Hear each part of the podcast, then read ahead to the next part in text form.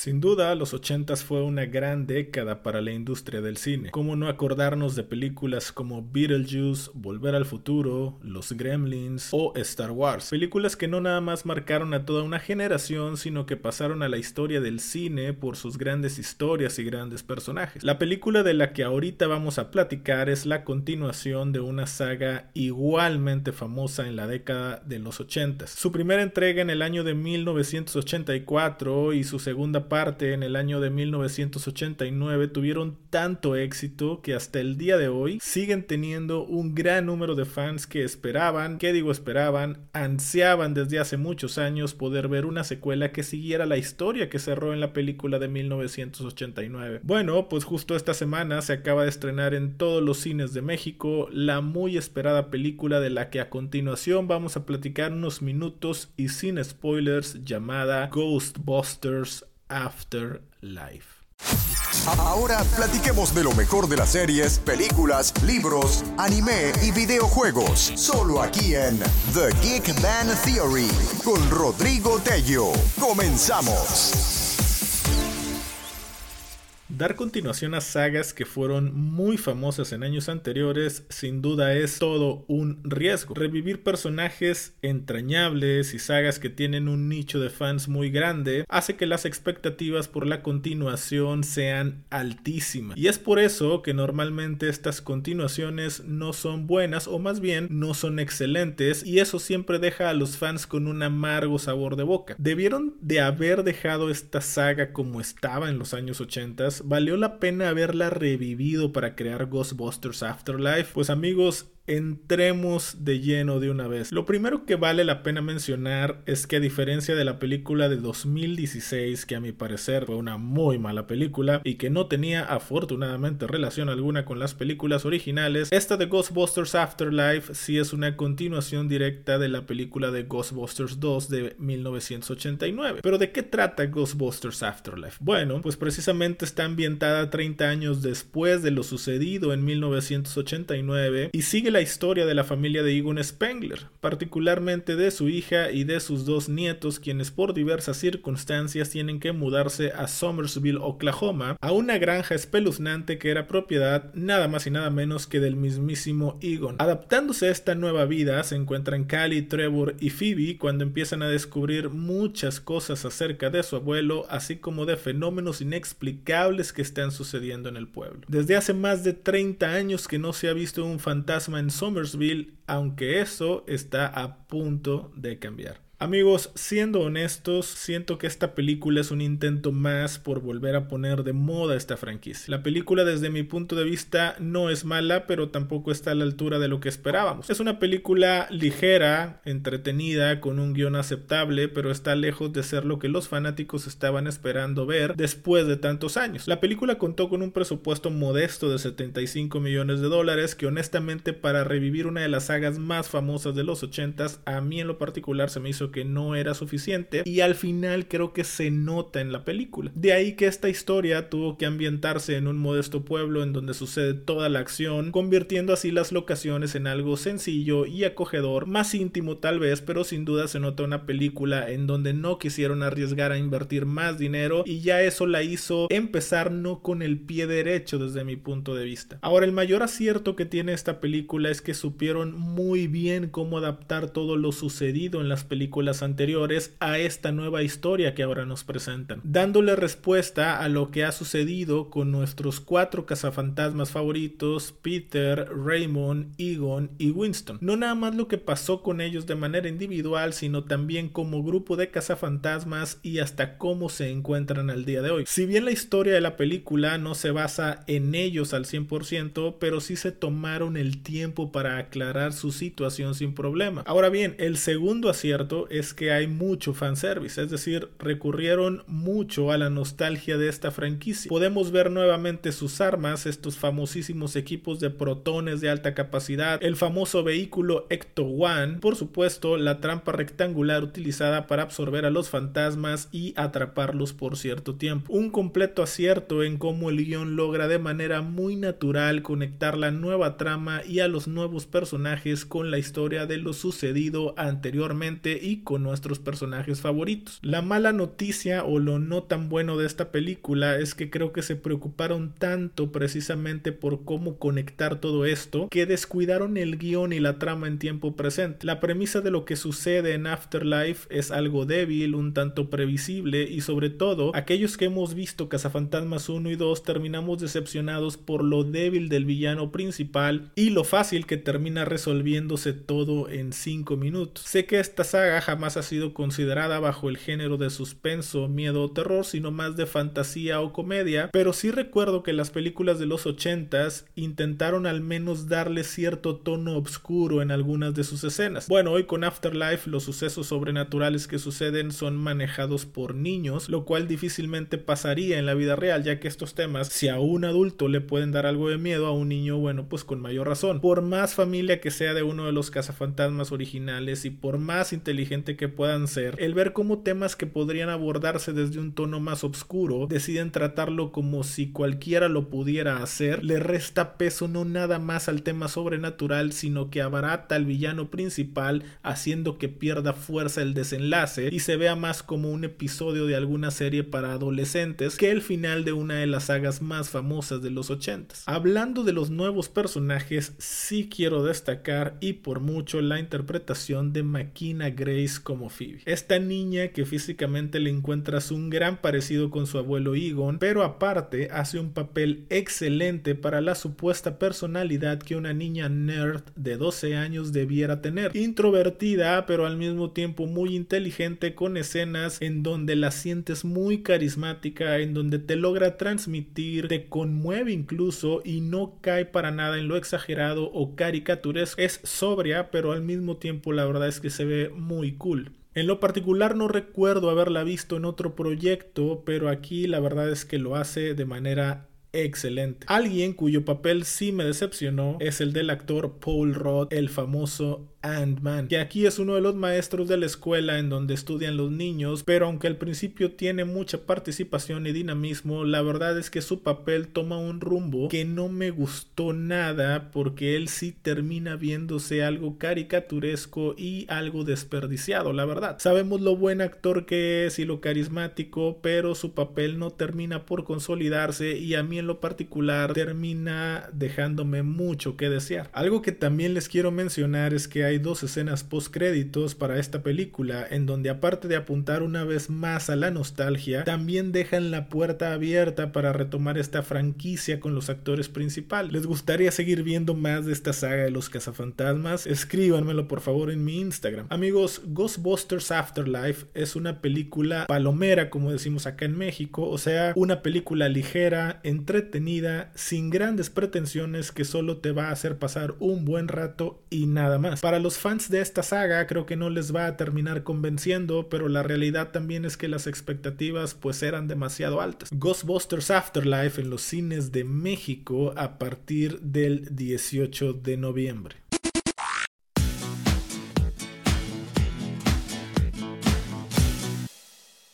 Oigan amigos, pues no podemos dejar de hablar de lo que fue la noticia de la semana. El pasado martes ahí estábamos atentos al estreno del segundo tráiler de Spider-Man No Way Home. Y para esto quiero otra vez invitar ya como co-conductor, parte de la familia de este podcast, a mi queridísimo Kevin Cornejo para hablar de este estupendo tráiler que vamos ahí poco a poco y, y, hablar de versiones y de teorías. Kevin, otra vez bienvenido de Geek Band Theory, ¿cómo estás? Bien, bien, aquí otra vez agradecido con la invitación y otra vez, una vez más, para poder hablar de todo lo nuevo que sucedió esta semana de Spider-Man. Ya viste el tráiler, supongo estabas pegado como yo el martes. Eh, para, bueno, acá en México fue aproximadamente siete y media, ocho que se estrenó aproximadamente y supongo que estabas, al igual que yo, pegado ahí minuto a minuto dando refresh para que a ver a qué horas fregado salía el tráiler, ¿no? Sí, sí, sí, estaba desde las 7 que se rumoreaba que iba a salir, desde esa hora estaba pendiente en Twitter y en YouTube para saber, pues, en el momento exacto que salió el tráiler, en ese momento verlo. En resumen, sin ahondar tanto, porque vamos ya poco a poco a ir hablando, fue lo que esperabas eh, cuando viste el tráiler, sí o no? La verdad no, esperaba algo más, pero bueno, más adelante platicaremos es lo que esperaba.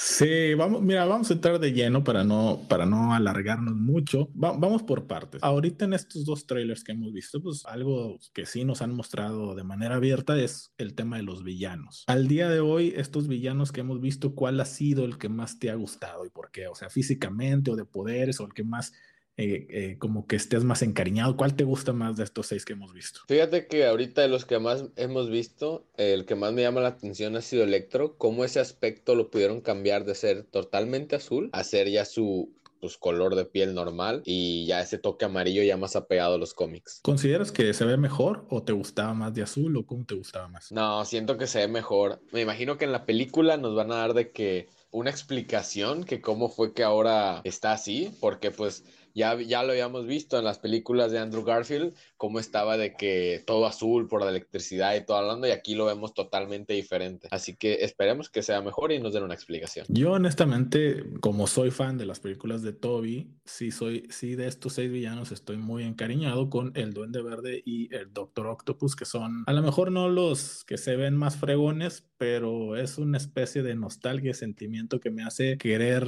ver más de ellos, ¿no? Y, me da gusto que en este trailer eh, el Doctor Octopus ha, sido yo creo que de los que más escena y cuadro ha tenido en estos trailers y que por ahí vamos a hablar de una polémica más adelante que acerca de él. Hablando de esto, esta escena, digo ya entrando un poquito más a detalle en el trailer, esta escena donde el Doctor Octopus está peleando con Spider-Man aparentemente como en una avenida, abajo de un puente, algo por el estilo. Se quita o le quita la, la máscara y se da cuenta que no es su Spider-Man, que no es su Peter Parker. ¿Cómo te pareció esta escena? Siento que a lo mejor nos la, nos la están ahí soltando poco a poco, en el cual él pues pelea y lo quería matar y toda la onda en el puente, en la batalla que vemos que es ahí, y ya después se quita la máscara y dice, tú no eres Peter Parker. Me imagino que de ahí ya después vemos como ellos, como que Peter Parker, bueno, Tom Holland y este Octopus están como de que entablando una conversación, hasta está con Mary Jane y Ned, y ya vemos de que pues hasta el nombre se ríen de él y todo. Sí, de hecho eso para allá iba porque esa es la polémica que hay ahorita con algunos fans que son de Doctor Octopus que están como ofendidos porque sienten que se burlan de él, de un personaje que, bueno, en los cómics y en las películas pues ha sido icónico y súper importante. Y es escena precisamente donde se burlan de su nombre, ¿consideras que es para tanto o están exagerando? ¿Cómo, qué, qué punto de vista tienes aquí? Bueno, la verdad siento que eso de burlarse por un nombre, o sea, para empezar no le encuentro el chiste que lo hayan puesto en un tráiler o en el guion o en la película porque dices, pues qué necesidad, o sea, no es como que digas de que hay un nombre, qué gracioso, pero es como decir, así que lo están defendiendo a todo pulmón, tampoco es para exagerar, o sea, hay una película y no por, es una película y no por una cosita van a decir de que no, están afectando el nombre o se están burlando.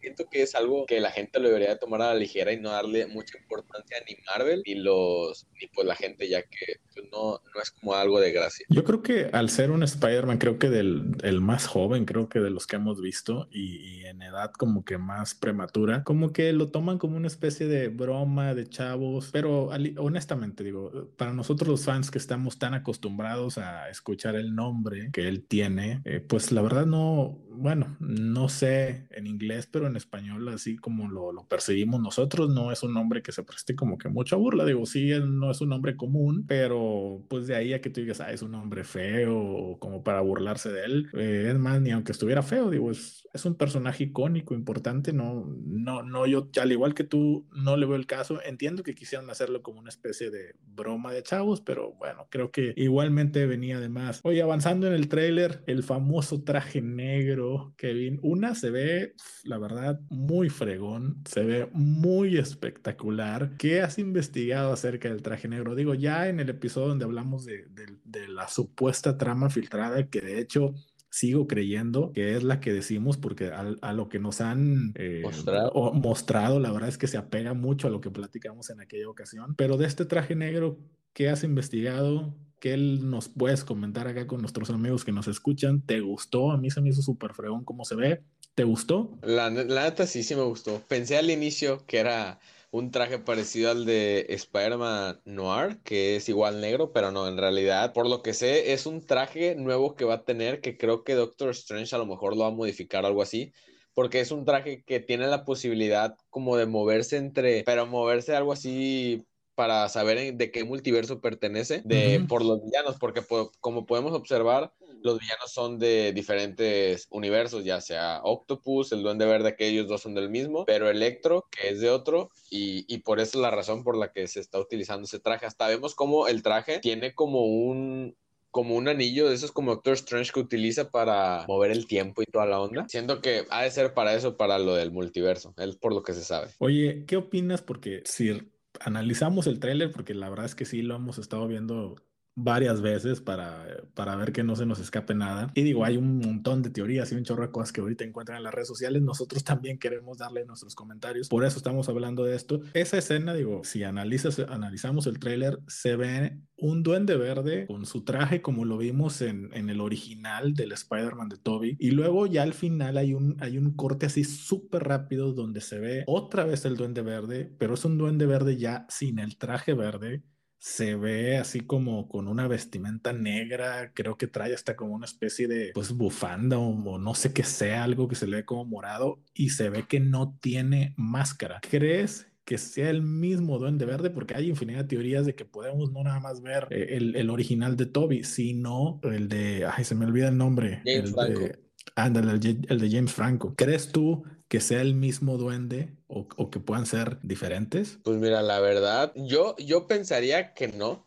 Porque, porque he visto imágenes en la cual comentan que en realidad ya con, con una foto más HD se ve la cara que es este mismo actor el que la hace de este Willy Dafoe. William Dafoe, sí. Ajá, que él es el actor, que se supone que es él, pero simplemente con otra máscara. A lo mejor lo podemos observar a ver en la película una versión, a lo mejor un tiempo antes de que empezara a utilizar el traje pues, de Donde Verde Real, pero de esa teoría de que pueda salir James Franco, esa sí no la veo de que muy probable. Vamos a entrar, yo creo, Kevin, a lo que es la teoría más controversial que hay acerca de este trailer, ¿no? Y es esa famosísima, famosísima escena ya, donde se ve Electro, Sandman y Lagarto peleando contra un solo Spider-Man, ¿no? Y la controversia es porque, bueno, estamos de acuerdo que la escena se ve como editada, ¿no? Al parecer por ahí en el tráiler que soltaron en Brasil, pues se ve donde Lagarto recibe un golpe de, de, quién sabe quién, ¿no? Desde el aire.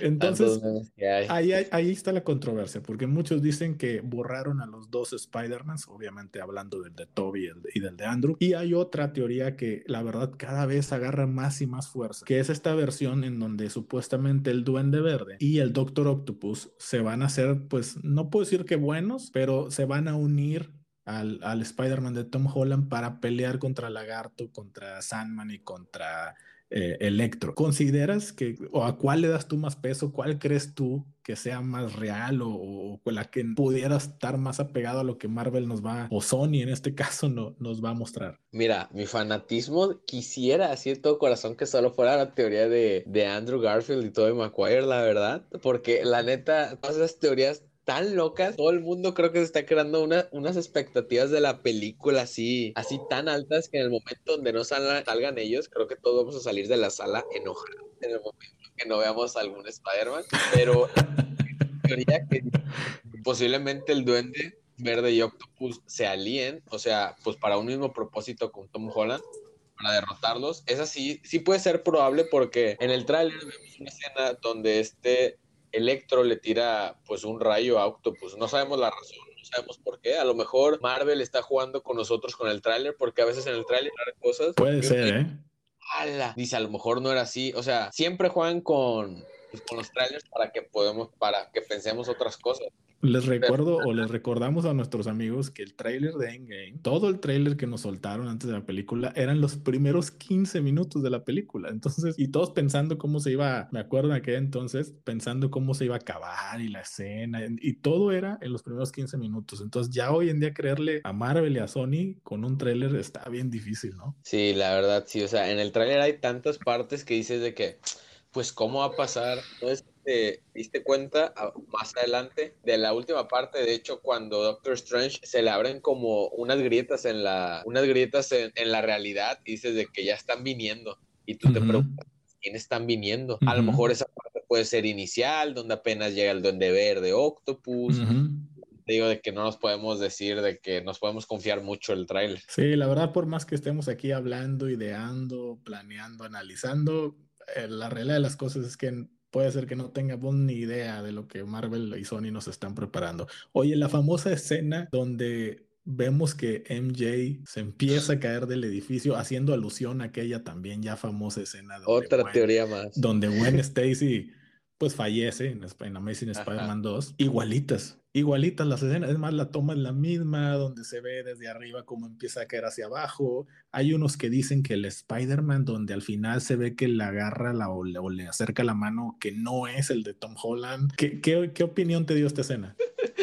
Pues la neta, siento que es como un guiño guiño a la película Andrew Garfield, pero las teorías que hay sobre esa escena sí se me hacen muy pasadas. Según las teorías, es de que se va a caer en Mary Jane y va a salir Andrew Garfield y la va a salvar. Ay, ¿cómo crees? que que porque la mano que se le ve a Spider-Man no es del traje de Tom Holland, que la mano es el traje de Andrew Garfield. Y tú dices, ¿Cómo crees? O sea, imagínate, podría ser, estaría muy, muy cool, muy fumado decir de que, bueno, mínimo no pudo salvar a la suya, pero salvó a la de otro universo. Estaría genial. Yo, yo me paro y le aplaudo ahí, ¿eh? La verdad. la verdad. Pero sí, se supone que dicen que podría ser Andrew Garfield, pero ya ves la gente que analiza los trailers de que frame por frame hasta le hacen zoom. No sé si habías escuchado también de que decían de que ya ves que hay una escena donde este Spider-Man se cruza como a través de unos tubos.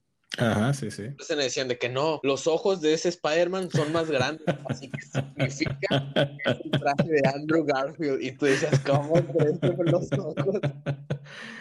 Ay, Dios. No, hay, híjole, es que hay demasiadas versiones y platicar de ellas ahorita es, no, nunca vamos a acabar. Hay demasiadas versiones. Y la verdad es que no tenemos argumentos tan sólidos como para guiarnos por una. Yo, eh, y se los repito, del episodio donde hablamos, búsquenlo por ahí en el podcast, donde hablamos de, de la supuesta trama filtrada de Spider-Man No Way Home. Yo todavía sigo pensando, a lo mejor como tú dices, Kevin, es más un acto de fe que, que realmente basándonos en lo que hemos visto, pero yo sigo pensando que esa trama que dimos que se filtró y que, y que está en uno de los episodios donde hablamos de eso, sigue siendo la misma porque nos muestra precisamente aparentemente la escena final en la estatua de Nueva York, que es parte de lo que habíamos este, platicado. Justamente nos hablaba de los tres Spider-Mans contra los seis siniestros, aunque sí hay muchas escenas como esa donde Electro le avienta un rayo a Doctor Octopus que sí, siendo honestamente, pues nos confunden demasiado y no sabemos qué pueda pasar, pero, pero sigo, sigo apegado. Y otra cosa, Kevin, es que ni siquiera, deja tú, no vimos ni a Toby ni a pero tampoco vimos algo que se rumoraba muchísimo, que es la presencia de Daredevil. Incluso hay una, una foto que subimos por ahí al Instagram del podcast, en donde se ve sentado la tía May, Happy, Tom Holland y Charlie Cox en este caso, bueno, no vestido de Daredevil, sino como, como el abogado que supuestamente va a defender a, a Tom Holland. Tampoco lo vimos en el tráiler. Este, ¿crees que salga? ¿Crees que es puro cuento? ¿Qué opinas? Pues, ojalá, ojalá sí salga. Es que hay tantas cosas que hay. Ojalá sí salga de verdad.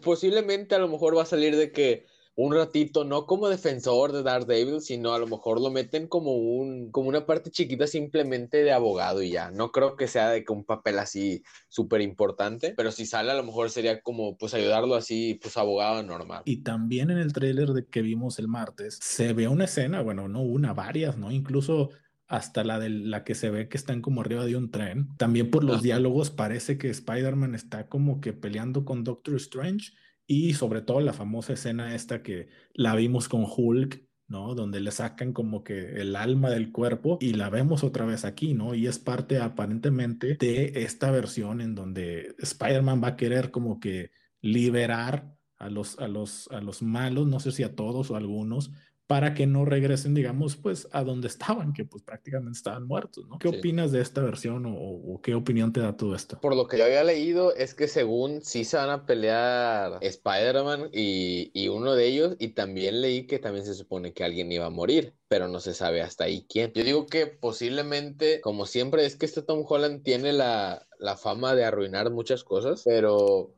siento que algo va a hacer y después va a venir pidiendo ayuda a alguien, a lo mejor porque Doctor Strange ya no lo quiere ayudar o le dice de que ya está solo en, en, lo que esté haciendo. Yo digo que Tom Holland se va a querer centrar en salvar a sus amigos y porque Doctor Strange, según yo, le está diciendo que tiene que decidir me imagino, entre salvar la realidad o salvar a sus amigos. Y ya me imagino que, ese va a ser el problema de que este Doctor Strange está a favor de salvar la realidad y Tom Holland pues quiere salvar a todos sus amigos y sus seres queridos. Oye, y hablando de eso que mencionaste, de que otra de las infinitas, de las enormes teorías que hay de que alguien, alguien cercano al Peter de Tom Holland o no, o, este, al Spider-Man de Tom Holland va a morir en, en, la parte final de la película. ¿Quién crees, en dado caso que sea cierto, que pudiera ser? Pues mira, ojalá muera Ned, es alguien secundario.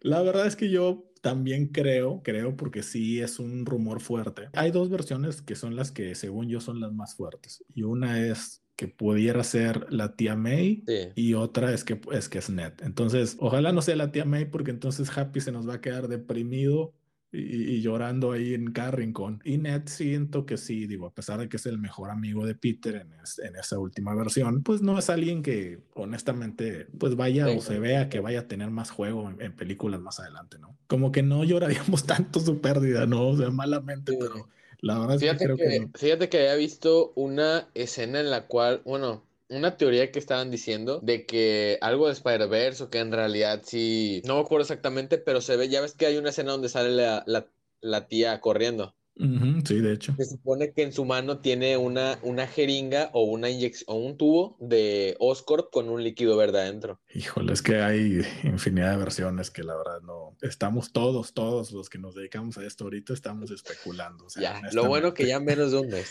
Lo, lo, bueno, lo bueno, sí. ¿Alguna otra teoría que creas que vale la pena mencionar, Kevin, antes de despedirnos? De, todas las que hay, otra teoría que supuestamente puede ser de que nada más salga este Toy Maguire, pero que no salga Andrew Garfield. Porque ya es que tantas veces que le han dicho a Andrew Garfield de que vas a salir, vas a salir, y él dice de que no, no voy a salir, que hasta según le arruinaron el, estreno, ya ves que acaba de presentar una película que se llama Tic Tic Boom, algo así. Tic Tic Boom, sí. Y se supone que hasta en, en, la, en la carpeta roja le estaban preguntando cosas de Spider-Man y dicen de que pues le están arruinando, que nadie le presta mucha atención a la película, que por prestarle atención a Spider-Man y cosas así. En resumen, Kevin, ¿crees que veremos a los tres Spider-Man juntos? Sí o no. Yo digo que sí y cruzo los dedos. Y si no, me salgo de la sala enojado. Ojalá Ojalá que sí. Yo todavía mantengo, mantengo la versión también de que sí. Ojalá en esa escena donde están peleando los dos Spider-Man estén borrados nada más. Ojalá que sí y, que sea una gran, gran película. Este, ya falta poco, menos de un mes ya. Así que bueno, pónganse atentos, al menos acá en México los boletos salen a la venta el 29 de noviembre y estoy seguro que van a volar. Así que pónganse, pónganse atentos para estar ahí. Ojalá, ojalá, aunque sea premier de medianoche o a ver qué hacemos, pero hay que estar ahí luego, luego. Cinépolis, Cinemex, pónganse las pilas ahí para que nos manden boletos, aunque sea ahí tipo prensa o algo para verla un día antes. Les recuerdo que nos escuchan en varios países, entonces pues por ahí podemos dar nuestra, nuestra opinión y, nuestra, nuestra recomendación y publicidad acerca de ustedes. Así que pónganse las pilas, por favor. Kevin, por último, ¿algo más que quieras agregar? Sería todo y simplemente a esperar al 16 de diciembre. Igualmente. Tus redes sociales y despídete de la banda, por favor. Fue un gusto que otra vez me hayas invitado y ya saben, mi Instagram, cateyo12 y ahí cualquier cosa me pueden hablar. Amigos, hace aproximadamente tres o cuatro episodios, por ahí tocamos por primera vez una película de corte romántico y la verdad es que increíblemente al día de hoy es el episodio del podcast más escuchado de entre todos los que hay, lo cual significa que tuvo muchísimo éxito. De hecho, a raíz de, esa, de, ese podcast empezaron a seguirnos este, muchas mujeres y nos dieron buenos comentarios y nos agregaron o nos siguieron mucho en el Instagram del podcast lo cual la verdad es que pues habla del, del, éxito que tuvo el episodio. Y hoy que estamos ya en esta, en vísperas o en épocas en vísperas navideñas y que en todas las plataformas de películas, Netflix, Amazon, nos empiezan a bombardear con una infinidad de películas navideñas y al mismo tiempo, pues corte romántico navideño, ¿no? Acaba de salir hace aproximadamente dos o tres semanas una película que se estrenó en Netflix que se llama Qué duro es el amor y la verdad es que ha tenido mucho éxito.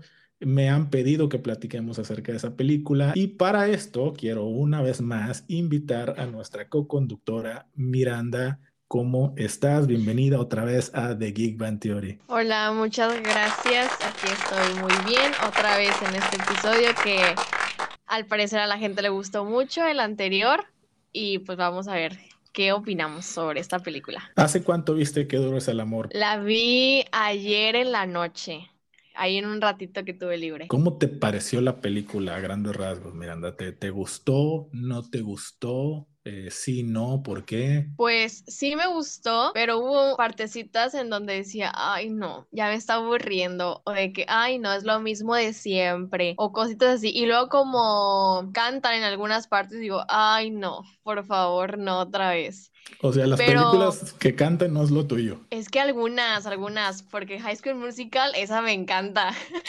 pero no sé, o sea, algunas sí son como de que, ay no, ¿por qué cantan? O sea, hay cosas en las que sí como, ay, así como que me aburrieron, pero en lo general al final yo dije, no, sí, o sea, sí es muy buena película. ¿Consideras que esta película, digo, ahorita que mencionas que algunas partes se te hizo así como que lo mismo, ¿consideras que, que tiene algo nuevo que aportar o crees que es una más del montón o por qué crees que le está gustando a la gente? Eh, ¿qué, ¿qué, opinión te da esa parte? ¿Crees que es algo nuevo, algo novedoso? Este, ¿Le ves algo original o la ves simplemente igual que cualquier otra película romántica? Pues yo siento que es igual a cualquier otra película. O sea, porque todas las películas románticas tienen obviamente un mensaje. Y esta tiene su mensaje que más al ratito vamos a platicar de eso, pero el mensaje sí es como, o sea, sí tiene razón, sí, sí tenemos que tomar en cuenta esos puntos, pero siento que sí es un poquito más del montón. Algo que a mí en lo particular se me hizo, bueno,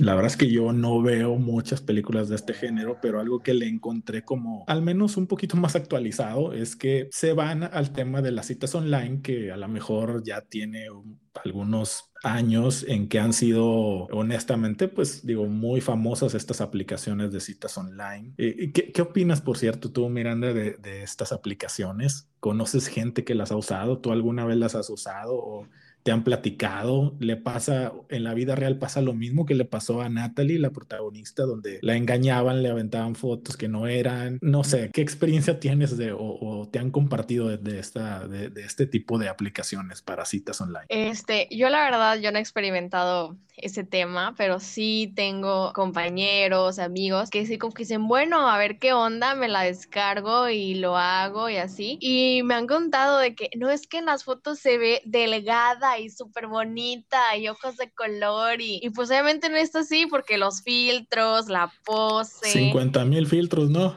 Ajá.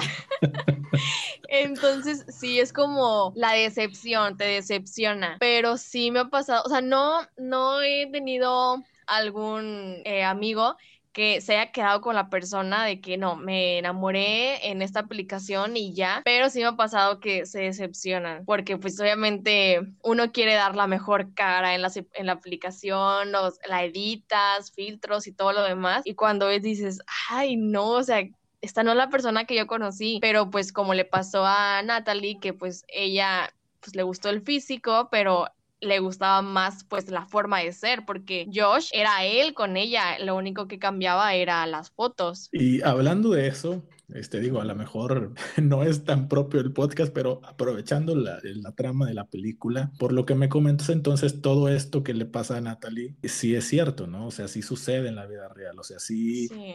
sí te dan al principio, obviamente subes tus mejores fotos y todo, pero consideras, digo, porque eso le pasaba a Josh o eso es lo que le pasó a Josh, ¿no? Él al, en un principio decidió mandar fotos falsas porque pues estaba lleno de inseguridades físicamente, no se atrevía a poner sus verdaderas fotos y eso hizo que, que llamara la atención de Natalie por el físico. ¿Consideras que es bueno o vale la pena mentir ya sea en aplicaciones o en, o, en o en apariencias o aparentar cosas que no son con tal de gustarle a esa persona que te gusta? Yo siento que al principio como que todo es superficial, o sea, a lo mejor y no en de que mentir sobre el físico, pero sí obviamente como que al principio uno pone su mejor cara y uno pues sí quiere dar lo mejor, pero yo siento que con el tiempo, como ellos, es como, sí, fue él, fue él. Valdría la pena en esta ocasión como como en la película que se quedaron juntos, pero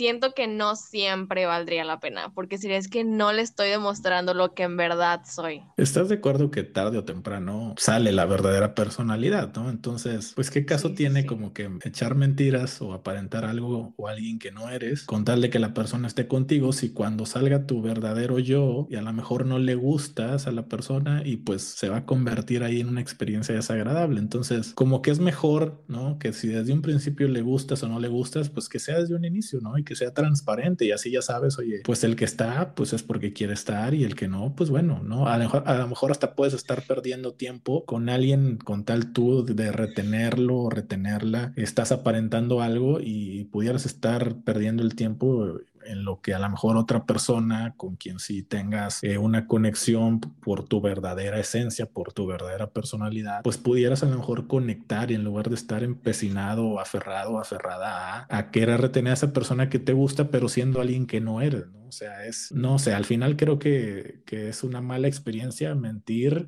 ¿no? Como que con tal de, de, estar con esa persona, ¿no? Sí, porque, o sea, también vimos que, o sea, ella mintió mucho para estar con el verdadero Tag, que, que, o sea, no hubo clic, o sea, se besaron y no, no hubo ese clic, lo que ella quería por, porque estaba bien guapo y le gustaba, pero no lo hubo, o sea, al final, muy guapo y todo, pero siempre es la química la química de, pues sí, ¿no? La, la, esencia de la persona con la que conectas, ¿no? Que al final creo que es lo que tiene o termina pues con más peso, ¿no? O así lo consideras tú, ¿no? Es, el físico te puede atraer, pero al final lo que te tiene ahí es la esencia de la persona, ¿no? Exacto, exacto. ¿Crees que lo que le pasó a Natalie, o sea, me refiero a, fue engañada, pero luego por circunstancias de la película que no les vamos a platicar, aunque por cierto ya estamos haciendo spoilers, aclaro, ¿no? Pero por circunstancias de la película, ella se tiene que quedar o se quiere quedar para conquistar a, otro chavo y en ese proceso o en ese camino termina descubriendo cómo es Josh o la verdadera personalidad o, conectando con su, con su personalidad y termina enamorándose después de que el mismo Josh le había engañado en un principio. Mi pregunta es, Miranda, ¿consideras que eso pueda suceder en la vida real? ¿O crees que en la vida real es, ay, ¿sabes qué? Me engañaste, no te vuelvo ni a ver. O sea, eh, ¿consideras que lo que vimos en la película se consideraría real o apegado a la realidad o de plano jamás pasaría? Yo siento que sí, o sea, que sí puede llegar a pasar, porque, o sea, puedes estar muy, muy enojada porque pues te engañó como, como lo vimos, pero pues al final yo creo que en su interior de ella se dio cuenta que ella estaba, se estaba enamorando de la esencia, de la vibra, de todo lo que vimos de Josh, o sea, sí fue un plus, obviamente, el físico, que obviamente era falso, pero ella le gustaba Josh, o sea, en sí era Josh, el físico no le gustó, la decepcionó, pero yo creo que sí puede llegar a pasar que dices, bueno, o sea, sí me atrajo esto de él, su forma de ser. Entonces como que ahí te vas quedando y te vas quedando y que obviamente dijo, no, o sea, yo en verdad sí siento algo por él, su físico no tiene nada que ver yo siento que sí, o sea, que sí puede llegar a pasar. Que sí puede llegar a pasar, o sea, sí se puede pegar a la realidad que, a alguien le suceda eso, ¿no? Alguien que, que, sea capaz de perdonar un engaño en cuestión, ¿no? Sobre todo en temas así como le pasó a la protagonista y reconocer que en verdad se enamoró más allá del físico de la personalidad, ¿no? O sea, sí, sí puede pasar. ¿Qué opinas de los actores principales? Nina Dobrev, que hace el papel de Natalie, a Nina, que ya la, conocíamos yo, la verdad, por películas no, pero sí por la serie de, Vampire Diaries, ¿no? Donde ella, pues digo, ya era famosa por esa serie. Eh, pero, por ejemplo, a Jimmy O Yang, ¿no? Pues que es el papel de Josh, este actor con rasgos asiáticos, pues está lejos de ser el clásico actor güero, ojo verde, ¿no? Esa parte me gustó porque no pusieron los típicos, la típica actriz súper sexy, súper guapa eh, y el típico actor güero de ojo de color, sino que pusieron personajes, sí, digo, físicamente tan bien a la cámara, a cuadro, pero alejado de lo que uno está acostumbrado a ver, sobre todo en películas de este corte, ¿no? Donde están estéticamente así que parecen modelos. ¿Qué opinión te da los actores, tanto Nina Dobrev como Natalie, como Jimmy o Jan como Josh. ¿Te gustaron o no te gustaron? Sí, sí me gustaron. Me gustó mucho más el papel de él porque o sea, se sentía, se sentía lo que estaba sintiendo en la película. Siento que ella le faltó un poquito más, la sentí como que muy básica, muy, como a todas. Ajá, muy plana, exacto, esa, esa, es la palabra. Muy simple, pero el papel de él sí me gustó mucho. ¿Algún otro personaje que te haya gustado? No, creo que no. El que no me gustó fue el hermano. Ay, no, cómo lo odié. No, no, no, no, no. Yo también, ¿eh? Y, y, eso habla de que es un buen actor porque se da a odiar, ese era su papel, esa era su función, ser odioso y lo hace perfecto. O sea, creo que sí, lo odia, sobre todo en esa competencia, ¿no? De querer sobresalir y la novia que, que presenta también, ah, igualita, ¿no? Sí, sí, sí, tal para cual. Sí, definitivamente. ¿El final te gustó? O sea, ¿consideras que después de toda la trama, todo lo que vimos, te gustó el final, el desenlace de, de cómo ella, bueno, recapacita y termina como que reconquistándolo a él, que normalmente en las películas es al revés, normalmente es el hombre, el personaje masculino, el que hace al final algo por conquistar al personaje femenino y en esta ocasión algo que se me hizo original es que fue al revés. El personaje femenino como que recapacita y entonces se va a reconquistar en una escena final al personaje de Josh y lo hace pues incluso hasta muy de moda, ¿no? Con los cartelones que vemos ahí donde, donde escriben, que vemos en las redes sociales. ¿Te gustó el desenlace? ¿Te gustó el final? Sí, la verdad, sí, como tú dijiste, es muy original. Y obviamente sí me gustó mucho cómo fue toda la trama para llegar a ese final que yo la verdad no me lo esperaba, yo pensé que no se iban a quedar juntos, pero sí me gustó. Sí te gustó, qué bueno, qué bueno. La verdad es que a mí sí, o sea, sí se me hizo un poco, digo, porque todo apunta pues a que alguno de los dos va a recapacitar. Mi sorpresa es que fue ella en lugar de, yo pensé que era él el que iba como que a hacer todo por ir y buscarla y corretearla y convencerla. Esa fue mi sorpresa, ¿no? Pero eh, me gustó el desarrollo, a pesar de que sí es un poquito previsible en el sentido de que, pues, uno creo considera ser una película de corte romántico que van a terminar juntos. Eh, la sorpresa fue que, bueno, pues e-, ella fue la que buscó como que arreglar, arreglar la situación para, para terminar juntos. ¿Consideras, Miranda, que aporta algún mensaje o qué mensaje crees que da esta película? Pues Uy, sí está muy fuerte este mensaje porque, o sea, esa película es literal de no tratar de aparentar lo que no eres y que a veces queremos ser alguien que pues no somos por nuestras inseguridades y pues no solo nos estamos engañando a nosotros mismos, sino que estamos engañando a la persona que está con nosotros porque pues está enamorando de una versión que no está existiendo en verdad. Y una frase que también dijo, no me acuerdo quién fue, pero decía que el amor no tiene que ser perfecto, tiene que ser honesto. Y la verdad es que sí, porque si no somos honestos con nosotros mismos, no vamos a poder ser honestos con la persona o con la gente que nos rodea. Si nosotros mentimos, o nos mienten, nosotros vamos a seguir mintiendo y mintiendo y mintiendo. Y, y pues en sí es valorar a las personas por, por su forma de ser, por su vibra, por, lo que quieras y no, y no por el físico, no dejarnos llevar por el físico. Sí, es la verdad, digo, para las nuevas generaciones que pues estamos creciendo desgraciadamente con las redes sociales en, en temas mucho de apariencia, siempre con la mejor pose, la mejor foto, los mejores lugares, entonces eh, no dejarse llevar por, por todo lo que es eh, una simple apariencia y, y, darnos cuenta sobre todo que lo que realmente importa son los sentimientos de la persona, es el interior, ¿no? Su forma de ser, su esencia, su carácter, porque al final todo lo que, lo que es apariencia este, con el tiempo cambia, todo, todo lo que es material también, con el tiempo va y viene, pero la verdadera personalidad, la verdadera esencia de, una persona que, que, te puede llegar a querer y que te puede llegar a ser compañía, tu aliado, tu cómplice, tu todo, pues creo que es lo que al final vale, vale la pena buscar y, y rescatar personas así, ¿no? Exacto. Excelente, Miranda. Por último, ¿recomendarías esta película, sí o no y por qué? Sí la recomendaría porque pues como dijimos, te dejo un mensaje que creo que a algunas personas les falta eso. Y pues te entretiene y... Está divertida, ¿no? Porque digo, al sí, final sí creo está que está pegando mucho por lo mismo, porque en el desarrollo, pues todo este tema de las familias y del engaño y de cómo va a salir de este embrollo, creo que lo, le, le da escenas divertidas, ¿no? Sí, la verdad sí. Y la competencia de hermanos también es muy divertida, entonces sí la recomiendo. Pues Miranda, muchísimas gracias. Despídete de la banda, por favor, tus redes sociales. Bueno, muchas gracias por haberme invitado a este episodio. Esperamos que les haya gustado mucho. Y mis redes sociales son TikTok e Instagram, Miranda-CT1024 y así pueden encontrarme.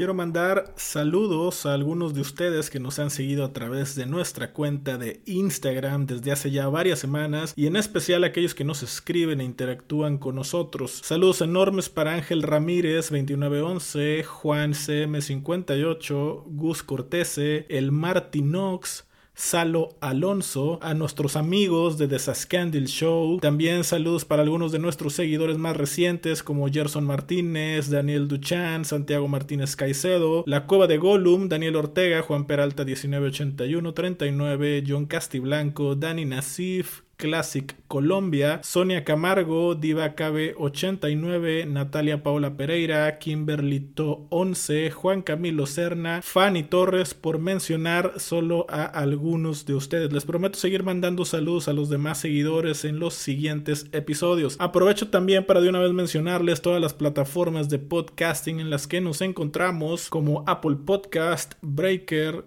Castbox, Google Podcast, Overcast, Pocket Cast, Radio Public, Stitcher y por supuesto Spotify. Saludos a la banda chilena y de Perú que cada vez nos escuchan más, así como por supuesto a la banda de Colombia, Comunidad Latina de Estados Unidos y por supuesto a los paisanos mexicanos. Muchísimas, pero muchísimas gracias. Nos escuchamos en el siguiente episodio. Adiós. all the time. I listen all day, every day. I don't know, I'm just addicted to it.